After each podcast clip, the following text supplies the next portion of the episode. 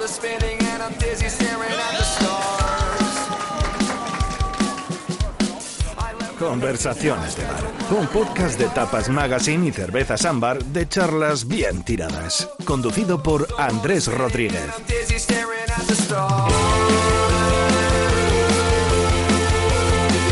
Bienvenidos a esta nueva edición de Conversaciones en el Bar. El nombre de este podcast explica perfectamente nuestra intención, no solo estar a gusto en un bar, sino conversar con gente eh, que es interesante y con las que nos apetece compartir una cerveza. En este caso, una ámbar, gracias a ámbar como patrocinadores de estas conversaciones, hoy con un invitado con el que tengo especial eh, alegría o intención de charlar. Le he visto sobre el escenario muchas veces, pero es la primera vez que me encuentro con él. La primera vez que le vi a Carlos Ruiz Bosch, un nombre que nos va a sonar prácticamente de nada, eh, fue en, un- en una obra de teatro. Y en una obra de teatro que en este momento no está en cartel, pero que os recomiendo, eh, que es la Lehman Trilogy.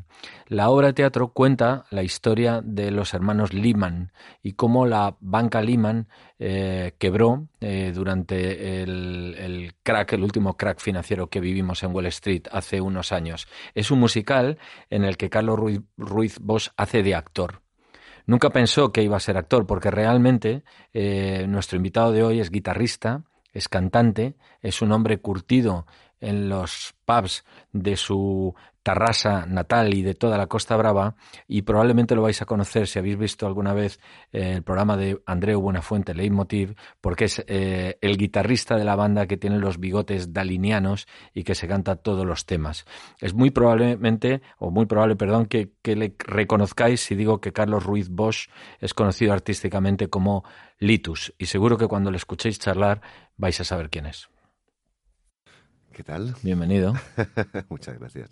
Eh, ¿Ha cambiado tu vida desde la tele?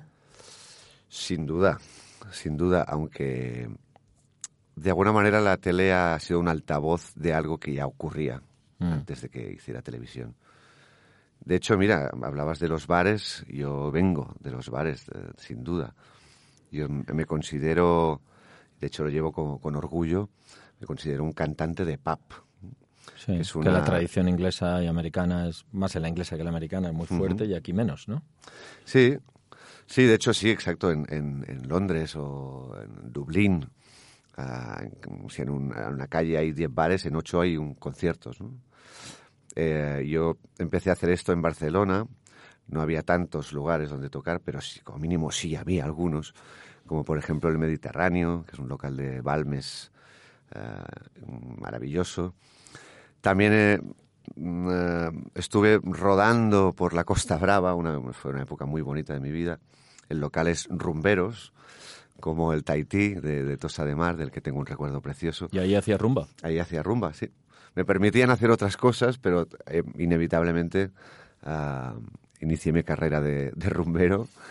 Que, Con camisa de solapón. Eh, Exactamente, que me encanta. me Hombre, encanta claro, llevarlas. claro, claro. Y, y de alguna manera, todo lo que estoy haciendo ahora, ya sea en televisión o en teatro, tengo la sensación de que em, em, la raíz es, es, es lo que viví en los bares. O sea, si yo si no hubiera sido cantante de pub, no hubiera sido capaz luego de ponerme en un escenario hacer eh, obras de teatro o, o estar en la televisión haciendo actuaciones o, o interactuando con Andreu, eh, etcétera, etcétera, etcétera. Va- Vamos a explicar eso un- poco mejor. ¿Qué sucede en, esas, en esos bolos pequeños, con poco presupuesto, a veces diría que mal pagados? ¿Qué, qué- qué sucede para que formen a un, a un músico? Yo creo que es como que más allá de que toques bien la guitarra, que cantes y que, eh, y que tengas un repertorio más o menos eh, amplio, es muy importante la empatía con el público, la interactuación con el público. O sea, tener un poco de vista y eh, yo me acuerdo que depende del lugar donde iba, sobre todo cuando era un lugar nuevo, pues miraba a la gente y, hacías como un, tienes como un radar. antes ¿no? de empezar. Sí, Mm. de por dónde voy a ir mm, hoy, ¿no? Y más o menos intuías, ¿no? También pruebas, caminos, ¿no? Como voy a intentar tirar por esta canción, pues yo qué sé, Losing My Religion de, de Rem, ¿no? Que es como, era como El Ah, himno. el himno. Esta, esta le va a gustar a todo el mundo, ¿no? Sí, sí. Y, pero- y- y- y inicias un camino, si ves que vas bien, sigues por ahí, si no, rectificas.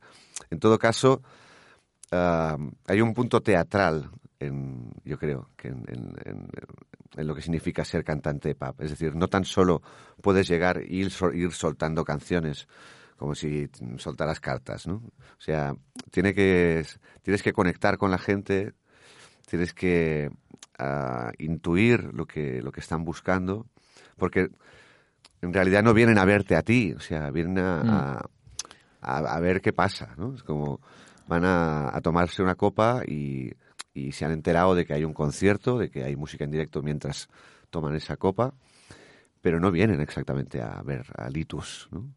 Y eso complica las cosas en el buen sentido, ¿no? Es decir, te coloca en otra situación. O sea, no es un concierto al uso, Sí. es un, entertainer, digamos. ¿Qué, qué pasa si no se conecta en estos bolos? Hostia, pues que lo pasas fatal. Lo pasas fatal. Sí, y disimulas, ¿no? Que lo pasas mal. Claro, es como, como el cómico que no le ríen los chistes. ¿no? Es- es- yo creo que es una sensación parecida. Ah, porque, bueno, también puedes tomar una actitud en plan piano man, ¿no? De, de Ajena. ajena, ¿no? Yo toco y vosotros a vuestro rollo. Pero a mí, me, a mí no, no me gusta eso. Me gusta... Tengo que decir que la verdad es que me pasó muy pocas veces. Claro. Yo, yo creo que la- el rictus de Eugenio, ahora que hablabas Sí, de cómicos, sí. quizá fue un mecanismo de. Bueno, hay un documental fantástico sobre su Sí. vida, pero quizá fuera un mecanismo de defensa como si te vas a reír bien y si no, yo voy a seguir igual de, igual, igual de serio. Que por cierto, el, eh, su hijastro, que sale en el documental, es muy, muy amigo mío. De hecho, vivimos, vivimos dos años juntos. Ah, y, qué bueno, y pues, también es un can- gran cantante de pop. El documental es fantástico. Y, y un, un músico como tú, en, en ese tipo de bolos, ¿sabes si, si está siendo un éxito, si, si la gente pide más bebida o más cerveza? o más? Bueno, sí. mm, Se bebe más con la euforia, ¿no? Se bebe más con la euforia, sí. Y te invitan a chup. Venga, tómate, chup. Que es como. Que tienes que tener cal- cuidado. Cálmate. No- Pero lo, lo notas en el, en el, en el ambientillo de, de- de- del local. A mí me encanta hacer cantar a la gente y también eso es un buen termómetro de, venga, vosotros. Y es- es un- esos momentos son impagables. ¿Y los echas de menos? ¿O porque ahora, claro, lógicamente te- estáis con la banda de Buena Fuente más tus, product- o tus proyectos personales o al revés? Y a lo mejor el circuito sea, está un poco lejano, ¿no? Sí, hombre, mm, sí estoy muy feliz de lo que estoy haciendo ahora, sin duda, y no lo cambiaría por nada. Pero sí hay momentos que lo echo de menos y de vez en cuando, sobre todo en los veranos, lo recupero. De hecho, estamos yendo estos dos últimos años al el Náutico de, de- Claro. de San Vicente do Mar, que de alguna manera es lo es, que el, te es estaba el C- es el contando. CBGB Sí, del sí. norte de España, vamos. Sí, sí, sí, vamos, es una institución ya. Sí. Y para mí representa lo que te estaba contando, pero a un nivel un poco más, más alto. ¿no? Pero sí hay esa sensación también. Porque con, la, con el rollo de la pandemia eh, no, él no anuncia quién, quién va a actuar. Y eso es que me parece divertido. Sí, eso está muy bien, claro. Y la gente va y de pronto encuentra a quien encuentra. Y que normalmente hay gente muy, trae gente muy potente. Pero también hay esa sensación que te decía antes, ¿no? De que tienes que ganártelos. Y eso, y, y eso me recuerda esos inicios y me parece muy divertido. Oye, ¿y los bares desde el punto de vista no profesional? Que sé que es difícil eh, esto separarlo en un, en un músico como tú, pero digamos la, la parte personal, la relación de la parte personal, cuando uno no va a trabajar o... ¿Qué, qué recuerdos tienes? ¿Qué impresiones tienes? ¿Cómo- mm, ¿Son bares distintos, dif- diferentes a los, de, a los que uno va a cantar?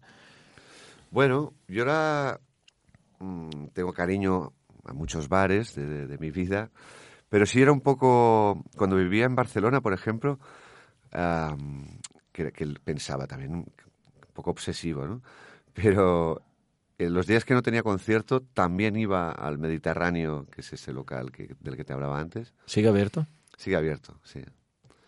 Y eh, a lo mejor por, por un punto de sentirme parte de una familia, ¿no? Supongo que, que seguro que iba por ahí la cosa. Como que yo era nuevo en Barcelona, porque yo soy de Tarrasa, y, eh, y cada noche, o sea, yo tenía mi vida en otro barrio, tal, pero muchas, no todas, pero muchas noches ah, iba al Mediterráneo para, para sentirme arropado, ¿no? Para, para- y, y muchas veces ac- acababa saliendo a cantar, aunque no me tocara. Oye, una de las cosas que más me gustan tuya es la, la, capaci- la versatilidad de, de hacer una rumba, o ayer me parece que fue eh, que abristeis con el No que no Sí. ¿no? Y, y hacerlo con, o sea, no, no me refiero a la capacidad técnica, por supuesto, sino a, a la capacidad de interpretarlo con una sonrisa, y que, porque muchos músicos son, podrían ser capaces de esto, y sin embargo están en un género, y irse a otro género les parece que, que les desubica completamente, ¿no? Bueno, viene totalmente de- del cantante de pub también, Sí. Ah, o, de, gua- o de algo que es inherente en mí a lo mejor, que como que ya desde que empecé a, a cantar, ah, ese punto de abierto siempre me ha encantado. Seguramente viene de, de las sobremesas de mis padres, que, que en realidad es como la influencia más potente que tengo musical. Yo cuando, cuando era pequeñito, eh, mis padres pues hacían cenas en casa y eh, en la sobremesa mi padre siempre sacaba la guitarra. Y ahí, pues entre carajillos, eh, copas de cava, tal, empezaban a cantar ah, canciones de, de- de su época. Sí, la- y había, había de todo, ¿no? Había Beatles, pero también de pronto había Cantinero de Cuba. de pronto se iba a la rumba. o sea, y eso me fascinaba. O sea, me fascinaba verles las caras, ¿no? De lo bien que se lo estaban pasando y ese punto de improvisación. ¿Y ahora qué hacemos? Y ahí tú no sabías tocar todavía. No, no, yo era un niño, pero alucinaba, alucinaba con ellos. Y, su- y, y, em, quise llevarme algo de esas sobremesas a- al cantante de pub, ¿no? O sea, porque como crear esa fiesta entre amigos y de, y de que no importara empezar con Yesterday y de pronto irte a El Muerto Vivo, ¿no? De ¿sabes? que, no, Como- es- que no estaba muerto. Exacto. Creo que si lo, también si lo, si lo hilas bien, tiene un sentido, ¿no? Entiendo que haya artistas que, que lo vean un poco extraño, ah, como que de pasar de, de, de- como demasiado inconexo, ah, puedes, pero yo creo que si lo hilas bien, tiene su sentido, porque tiene sentido en, en la fiesta que, que se está creando esa noche. ¿no? Mm, más que, esca- que está por encima de los Bueno, y si te fijas, por ejemplo, en los bailes de las bodas o, o las charangas de los pueblos, al principio empiezan como muy ortodoxos y acaban poniendo, bueno, no digo solo Paquito el chocolatero, sino lo que hace bailar a la gente. Efectivamente. Y, y ya efectivamente. está. Oye, dime que nunca has tenido la tentación de abrir un bar. Pues ah, hace años con un amigo estuvimos a puntito, a puntito, a puntito. Pero no, yo nunca lo vi claro, nunca lo vi claro, porque sería una ruina. O sea, ya, vamos, sería una ruina. No porque no lo lleváramos bien, pero sería, yo sería un desastre. Sería un desastre montando un bar. Porque traería a todos mis colegas y sería, Claro. sería muy divertido, pero no, no daría dinero. Yo creo que es una de las grandes tentaciones de los, de los amigos de los bares que somos todos. Una de las grandes tentaciones es decir, con lo bien que lo paso aquí, esto está chupado. Claro, Y- y no. Y no, y no, y no, y no. No, no, desde luego que no. Eh, ¿Tienes alguna preferencia a la hora de beber cerveza? ¿Cañas, botellines o...? Em, Da igual. Me gusta mucho caña. Me gusta mucho la caña. Cortitos. Sí. Sí, además viviendo en Madrid desde hace 10 años, como que le he pillado un... Más el punto, sí, porque en Barcelona no hay tanta tradición, ¿no? No, no, no. De hecho, yo no, no era muy cervecero ah, ah, cuando tenía 20 años, era más de, de, de cubatas. Sí. Y con el tiempo me, me he vuelto muy cervecero, sí, sí, ahora no bebo otra cosa. Hay, hay, hay diferencias, ¿no? Entre los, mm, lo que suponen los bares en Barcelona y lo que suponen en Madrid, ¿no? Eh, parece que la gente, quizá en Barcelona sean más gastronómicos, ¿no? O- Sí. ¿no? O- Sí. A lo mejor menos canallas. Bueno, no Sí, todos los bares de Madrid son canallas, ¿no? Pero Sí, ese punto, aunque es. mm, Sí, sí, ese punto de, de, de vida social en el bar, eh, es lo, yo lo veo más en Madrid que en Barcelona. Sí, en Barcelona, como hay que, que hay que sentarse y a comer, ¿no? O a, o a cenar. Pero aquí hay un, muchísimos bares de, de este rollo de, de after work, que se dice ahora. sí. Y eh, la verdad es que mola mucho. Sí, yo llevo 10 años con esta movida. Oye, y, y siendo un, un músico de pub, por calificarlo de alguna manera, y teniendo que montar banda que te siga, y, y banda, no me refiero a la de a la de Leitmotiv, desde luego, sino una banda que te, que te puede ir eh, siguiendo por los bolos y que se desmonta y que hay que volver a montar y tal. A veces los músicos se perdían en los bares y has tenido que decir, ostras, a este no lo llamaré muchas veces más, que no me aguantará la Costa Brava. Sí, bueno, eso ha, ha pasado, ha pasado. También me ha pasado con actores, eh, cuidado. Eh. Las giras de actores mm, me sorprendió, ¿eh? Porque pensabas que eran más... Sí. Yo también lo pensaba, o lo pienso, vamos. Que Y, más- pues con, no. Con esto de que hay un texto, ¿no? Pues ah, no voy a decir nombres, No, claro, ni, Pero- los, ni los he pedido, ¿eh? Ni los he pedido. pero un, un tipo que, que adoro, que, de- eh, que éramos los más canallitas de, de Lehman Trilogy, ¿no? que me- Sí, de una obra que estuve haciendo como tres años. sí. Y en teoría yo era el músico, ¿no? Como el que el más canallita. Y eh, pues un actor siempre lo dejaba ah, cuando yo decía, tío, no puedo más, ¿sabes? Puedo más, me voy al hotel, vamos a dormir una puta mierda. Eh, y él lo dejaba feliz, siempre feliz, con una sonrisa. No te preocupes, Que yo me quedo. y yo me quedo siempre rodeado de, de amigos que había hecho en ese momento, que eh, siempre tenía amigos en todos los lugares, pero amigos ah, hechos Espontáneos. espontáneos. Y eh, yo me iba al hotel y de pronto ah, sí que muchas veces teníamos que irlo a buscar a la habitación. De- Claro, me, está- me ha estado a punto de salir el nombre. ¿eh? Hombre, podríamos Uy. haberlo editado. Podríamos, podríamos O no. Pero lo, lo adoro, lo adoro. Pero me, en serio, ¿eh? me sorprendió las, eh, las giras de actores, cuidadín, cuidadín.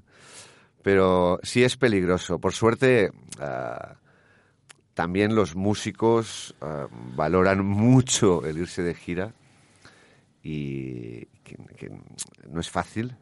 Y bueno, siempre hay un día de locura, pero la gente es cumplidora porque no quiere perderse esa gira, no, no quiere perder esa oportunidad. Claro, no, no hay mucho trabajo Hay tampoco. mucho trabajo, entonces Eh, eh, se cuida la cosa. Háblame de tus eh, canciones y tus discos en solitario, cuando quizá la tele te proyecta como un como un hombre de pub y que, que te garantiza una noche estupenda, ¿no? ¿Cómo, cómo te metes ahí textos propios, melodías propias? ¿Cómo lo, lo- lo ves?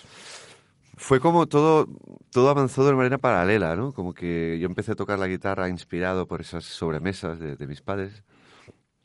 Pero ya enseguida mm, descubrí la, la composición y me, me volvió loco.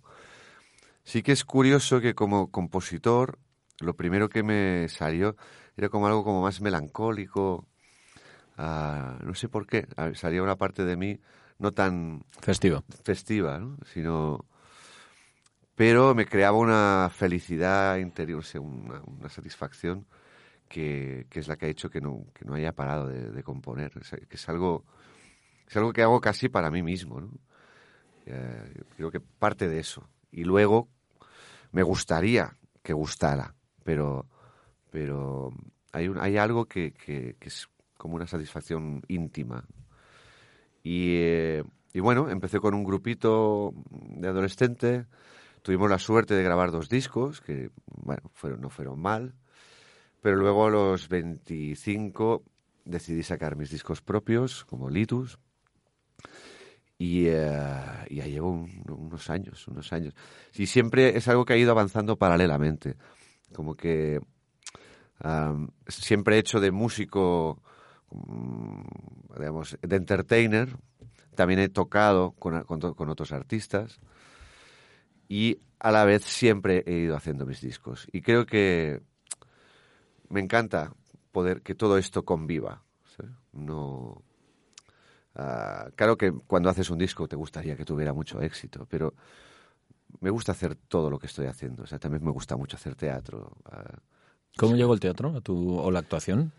Pues llegó, mira, a través de un, de un productor del que estoy, estoy muy, muy, muy agradecido a, a Víctor que pensara en mí, que me, me vio en un concierto y de pronto él estaba montando una- un musical y me llamó y me dijo, tío, ah, yo ya sé que tú no eres actor, pero no sé si te, no sé si te das cuenta que cuando haces conciertos tienes actitud, actitudes teatrales. Y yo creo que tengo un papel para ti que es básicamente te traigo para que cantes, para que toques, porque quiero un no el típico cantante de musical, sino quiero un cantante más rockero, más de raíz.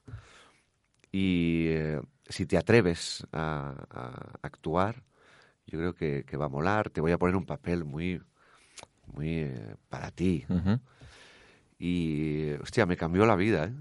Ya, mm, lo pasé mal los primeros meses, pues estaba acojonado, muy acojonado. Claro, no habías hecho el rodaje de los pubs.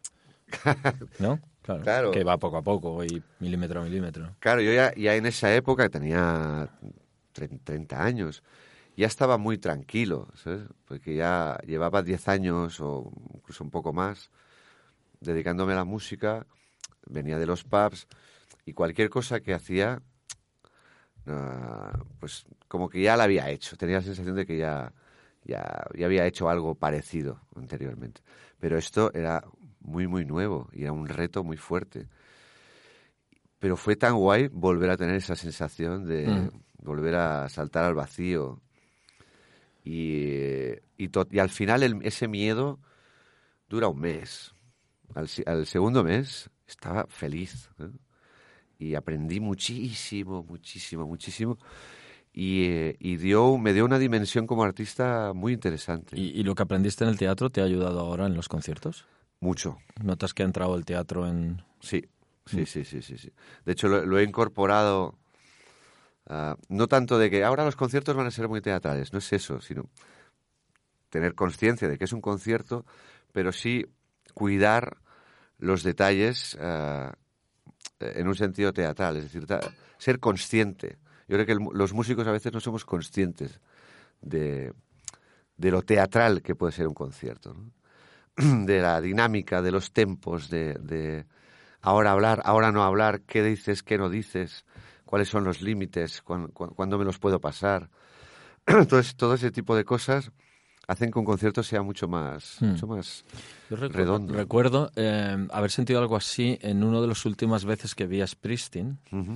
Eh, desde, desde lejos del escenario, en un, un estadio, no recuerdo si era el, Bernabéu, no recuerdo exactamente, pero desde lejos del escenario todo parecía que se estaba viviendo en tiempo real.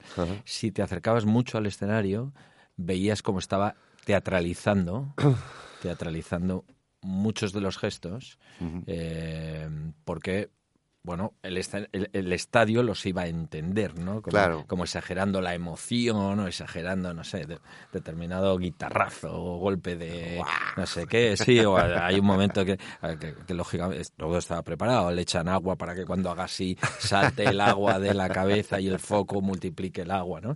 ¿No? Y, y está bien. Entonces, ahí, ahí recuerdo que reflexioné sobre, bueno, es que es un entertainment, ¿no? Es, es un entretenedor que usa, Sí, sí. en este caso, el rock and roll, ¿no?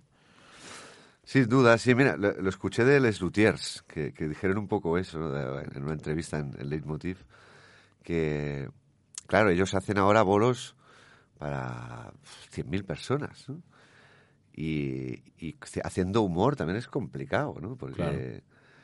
Y decían, claro, se- a veces se pierden cosas de cuando haces un bolo en un teatro, ¿no? Yo me, me imagino en, en mi, viéndoles Luthiers en un teatro, no sé por qué, ¿no? Y como más Cercano. cercano, ¿no? Pero claro, lo han petado tanto que, que hacen bolos para 100.000 personas y decían eso, como que tenían que cambiar la manera de, de contar chistes, de, de utilizar técnicas para que se entere el de delante y el que está. Claro, son, son casi dos conciertos diferentes. Claro, claro, claro. Casi dos conciertos diferentes. Oye, por último y por terminar, para, porque en el mundo de los podcasts no deberían durar las cosas más de 20-25 minutos, dicen los sabios. Eh, ¿Tu bigote cómo lo llevas? Pues bien, ca- cada vez más disimulado, ¿no? Sí. Ah, y mira, viene, viene de justo de, de la de, primera. de Dalí. Bueno, viene de Dalí. de Lampurdán. Hombre, eso sin duda. Pero viene de- del primer musical que me ofrecieron, eso que te estaba contando ahora. Am, cuando me lo propusieron, yo, o sea, antes de que empezaran los ensayos, estaba en Cadaqués tocando, cantante de pub, Claro. y, eh, y a veces cuando me afeitaba hacía la broma de Sí. Dalí, ¿no? Sí. Como Dalí está es Estás constante en Cadaqués, en claro. Cadaqués. sí, sí. Y la directora de, de la- del musical me dijo, déjate barba, como de época, porque el personaje, ta, ta, ta, ¿no? Me dejé barba y de pronto, ah, como tenía un buen bigotazo, empecé a jugar y pensé, hostia, estaba tan acojonado que pensé, ¿y si lo Si utilizas fuera esto? tele, veríais cómo ahora mismo apareció el bigote que hace unos segundos no estaba. ¿no? ¿eh? Un pling. Fantástico. Sí, sí. Y lo utilicé como máscara, como es-. Defensa, ¿no? Como defensa. Sí. Como tenía tanto miedo, pensé, a lo mejor esto te va a ayudar. Cuando no sepas qué hacer, pues te, te, eh, te tocas el bigote, eh, te va a dar un punto mm, peculiar. Y, jo, me funcionó muy bien, tanto que, que cuando empezó Leitmotiv me dijeron, no, no, no, el No lo bigote no te lo quites. No lo toques. Sí, sí. Yo me acordé de ti este verano ya acabamos el podcast porque monté en un barco que me, me invitó un, un patrón a montar en un barco. Y había un marinero que llevaba un bigote así, digamos, daliniano. Y nada más verle, lo que sentí era que ese marinero llevaba ahí toda la vida. Oh. eh, trabajando en ese barco y que lo sabía todo. Y Es increíble cómo eh, un tipo de bigote da una sensación de sabiduría, ¿no? Y cierto Mira. anarquismo, ¿no? Sí, sí, como una actitud a- ante la vida. Ante la ¿no? vida, sí, sí. Bueno, si ven a Litus en los bares, como espero verle yo, aunque no actúe, pues le van a hacer lo que todo el mundo le dice, que es sube a cantar algo y, Y lo voy a hacer. y si, es- y si lo hace tendrán que invitarle a unas cañas. ¿eh? Gracias. Gracias a ti. Oye, ¿te has dado cuenta de que todas las cosas buenas de la vida acaban en bar? Por fin ha llegado el jueves, acaba el bar, todos a una esto se mueve, acaba 120 años elaborando con pasión una cerveza que acaba en bar.